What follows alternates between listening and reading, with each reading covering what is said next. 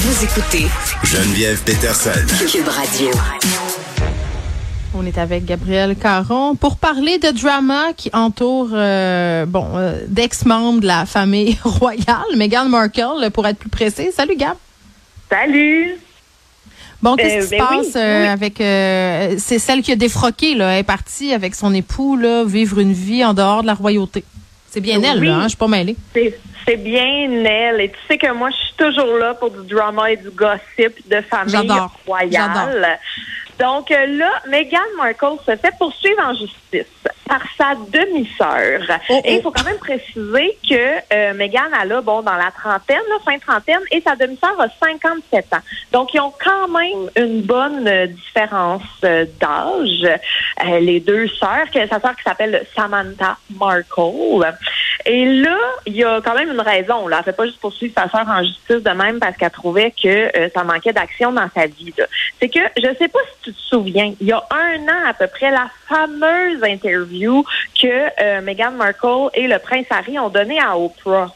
Ben oui, dans sa cour sur le petit divan avec des fleurs là. Exact. Tu sais, c'était une, une entrevue qui était super attendue et euh, il y a eu beaucoup euh, de vagues qui ont été faites euh, avec tout ça. Et bref, à cause de cette euh, entrevue-là, Samantha juge que sa demi-sœur Meghan a tenu des propos misérabilistes en s'inventant, qu'elle dit, une enfance pauvre dans le but de préserver, de renforcer son histoire de conte de fées avec le prince. Bref, elle dit qu'elle a carrément menti sur sa famille. On, dirait euh, dès que dès que tu es une personnalité un peu connue puis que tu parles de ta famille puis que c'est pas euh, nécessairement élogieux, on dirait que souvent la réaction de ces personnes-là, c'est d'aller au front puis de dire que tu mens. J'ai bien de la misère à, croire ça, moi, qu'on puisse s'inventer une vie de même. là. Euh, Qu'est-ce qu'elle dit, par exemple? Ça serait quoi les mensonges, là? Ben c'est ça. Elle, dit- elle dit que euh, c'est pas vrai. Là, quand Megan parlait d'une vieille voiture aux portes qui fermaient mal, dont il fallait qu'elle sorte par le coffre, ou euh, une salade à 4,99 qu'il pouvait manger chez euh, Sizzler, Sizzler, ou est-ce que ça serait sans semblerait-il le seul repas de restaurant qu'il pouvait se permettre, euh, ou même euh, euh, Megan disait que c'est elle-même qui a payé ses études, sa demi-sœur dit que c'est pas vrai, son père s'en est chargé. Donc des trucs comme ça. En même temps, comme tu dis, moi j'ai envie de dire, tu sais, Megan, elle doit le savoir qu'elle se fait regarder puis qu'il y a du monde qui vont enquêter sur elle. tu sais. Ouais. Avant de dire des trucs, me semble qu'elle doit quand même filtrer ce qu'elle dit. Mais sa sœur, bref, sa demi-sœur l'accuse de menteuse et quand même, elle veut 75 000 dollars pour euh, dommages et intérêts. Mais c'est pas tant Donc, que ça.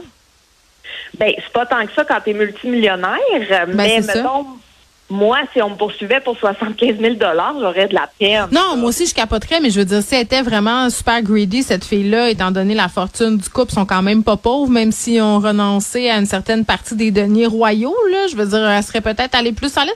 Parce qu'elle est motivée, Samantha, là. Elle a publié un livre, là, sur euh, sa sœur. Hey, écoute, elle a publié un livre, puis je te mentirais pas que je suis peut-être allée le magasiner pour Ah peut-être me le commander. Ben, écoute, Ben, écoute, j'ai le goût de le lire, j'ai le goût de le lire. Ben, je te le prêterai, on fera un club de lecture, si tu veux. Moi, ça me dérange pas, en ça plus, qu'elle reçoive pas de droit qu'on se le passe euh, plus- à plusieurs, cette. Mais ça s'appelle The Diary of Princess Pushy's Sister. Donc, en français, c'est le journal de la sœur de la princesse arrogante. C'est déjà, on sent qu'ils On n'ont peut-être pas la plus belle situé. relation, là. Ouais. on dirait un épisode de Succession. OK, donc euh, puis là ben on tu sais pas qu'est-ce qu'il y a dans ce livre là, mais clairement elle a un bif à régler euh, avec Meghan. Mais là euh, est-ce qu'elle a réagi euh, Meghan Markle? Ben, Meghan, dans l'entrevue avec Oprah, elle avait parlé de sa demi-sœur, disant qu'elle l'a pas vue depuis à peu près 18 ans, euh, qu'elle a grandi un peu comme étant une enfant unique, parce que bon, tu sais, sa sœur était pas dans sa vie. Et elle a aussi indiqué, et ça c'est un petit fait bien intéressant, que Samantha Markle aurait repris son nom de jeune fille par opportunisme quand Ah. euh, Meghan a commencé à fréquenter le prince Harry. Donc, profite de qui dans cette histoire? Oh, c'est... euh, en tout cas, moi, j'ai mon idée, là, mais c'est ça. Mais la princesse, euh, la, la duchesse, en fait, comme telle, a rien dit. Et même son avocat, lui, euh, juge l'action en justice là, de absurde et sans fondement. Donc, à suivre. Écoute, ben oui, puis euh, pas, pas répondre, je pense que ça démontre le sérieux hein, qu'il témoigne à cette sortie-là de la part de Samantha Markle. Hein? Voilà. C'est la fin des queues de cheval euh, dans certains collèges japonais. Oh, Geneviève, je pense que je vais te craquer en ce vendredi après-midi parce que euh, au Japon, donc dans certains collèges, ils ont décidé d'interdire les queues de cheval pour les filles. Et pourquoi? Eh bien, semblerait-il qu'exposer leur nuque pourrait exciter sexuellement les étudiants masculins. Ah ben oui, mais c'est vrai. Ils devraient leur mettre des draps, hein, au complet. Juste les cacher en dessous des draps pour être sûr, ou, ben, ou les confiner à la maison pour pas déranger ces messieurs. Écoute, c'est... Je suis tellement pas surpris. On a le même genre d'affaires ici. Là, c'est pas la queue de cheval, mais c'est les bretelles spaghetti, c'est les shorts courtes, c'est euh, euh, les, les, la longueur euh, du pantalon, la voir de la bedaine ou pas, et tout ça sous prétexte de ne pas déranger les garçons qui, oh mon Dieu, hein, peuvent pas se contenir. Mm-hmm. Mais euh, tu sais, c'est pas nouveau là, les codes vestimentaires, comme tu dis, c'est toujours euh, bon très sexiste, on va se le dire. Là, ça concerne vraiment. C'est rare, hein, les gars. C'est souvent, mets pas ta casquette. C'est pas mal ça. Là. Ouais. Exact. Sais, jamais un gars va se faire mesurer la longueur de ses shorts. Là. On se le dit, euh, on se dit tout de suite. Mais je trouvais ça fou parce qu'au Japon, là, ils ont vraiment poussé ça une coche plus loin. Et ça va même jusqu'aux sous-vêtements qui sont obligés d'être blancs pour les collégiens. Et la raison. C'est bien dégueulasse. Voyons. Pourquoi? Ils contrôlent les sous-vêtements? Parce que euh, pour pas que euh, ceux-ci soient visibles à travers euh, l'uniforme. Hmm. Donc, je ne sais pas s'il y a des surveillants là, qui s'occupent de vérifier. la police de la jupe, c'est sûr que oui. Là, je veux dire, dans les écoles privées, en tout cas moi où j'allais, il y avait une police de la longueur de la jupe. Là, la madame, elle se promenait avec sa règle en bois, puis elle mesurait. Hmm. C'était vraiment le fun. Ça nous donnait vraiment confiance en nous pour le futur. Ben c'est ça, tu sais. Mais au Japon, ils ont en fait un ensemble de règles qui s'appelle le buraku kosaku euh, dans les collèges japonais qui remontent là genre à 1870, là, quand euh, le système d'éducation a pratiquement été mis en place et c'est ultra strict. Mis à part bon euh, la couleur des sous-vêtements et des bas, la longueur des jupes, on contrôle même la forme des sourcils et la couleur des cheveux. Bon, ça aussi là. Moi j'avais ça aussi à mon école. Là. On pouvait pas se teindre les cheveux puis blablabla. Bla, bla. Pourquoi? Mais, un moment non, mais attends.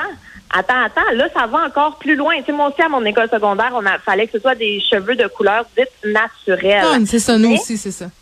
Au Japon, là, c'est vraiment, si tes cheveux ne sont pas noirs et droits, il faut que tu amènes des preuves photographiques de l'allure naturelle de tes cheveux. Une preuve? J'adore ça! Mm. Ben oui, c'est tout à fait logique, ça. Cacher cette nuit que je saurais voir, puis donnez-moi des preuves. puis la justification là, qui se cache derrière tout ça, euh, ce serait euh, pour contrer la violence et l'intimidation. Mais regarde, moi je, je pense que c'est pas ça, là. Mais c'est ça la raison qu'ils donnent. Il y a une auditrice qui m'écrit pour me dire ils ont juste à pas mettre de bobette. Ah, ben, c'est pas pire, ça. Je trouve pas ça fou. Moi, ça aurait été mon genre. Puis, tu sais, euh, quand il y a beaucoup de règles comme, comme ça sur le code vestimentaire dans les écoles, ben, qu'est-ce qui se passe? c'est que les ados, parce que c'est le propre de l'adolescence, Gab, trouvent toutes sortes de façons pour le contourner. Donc moi, quand j'avais un costume au primaire, là, c'était les souliers, les accessoires, les sacs. Tu sais, on trouvait des façons de, de se distinguer et de marquer notre position au code vestimentaire. Euh, J'étais très créative à ce niveau-là. Je me suis ramassée souvent dans le bureau de la directrice et au secondaire, ma mère a payé quand même beaucoup de dollars euh, pour pas que je me pointe à l'école le lundi matin avec des cheveux rose framboise. ça a coûté très cher. Écoute, c'est ça. Mais, mais moi, j'ai quand même assez hâte qu'on lâche les petites filles avec le fardeau de la sexualité des gars. Puis je trouve ça plate pour les gars aussi. Le message qu'on leur envoie, c'est vous êtes des bêtes, vous n'êtes pas capable de vous contrôler. Tu sais, je veux dire, on peut éduquer les garçons, c'est tout à fait possible, et dans la bienveillance et parler des, des émotions et des tribulations hormonales à, l'adolescence, ça serait plus constructif, selon moi, Gab, que de contrôler la queue de cheval ou la longueur de la jupe. Voilà, c'est dit. Merci. Bye bye. À lundi.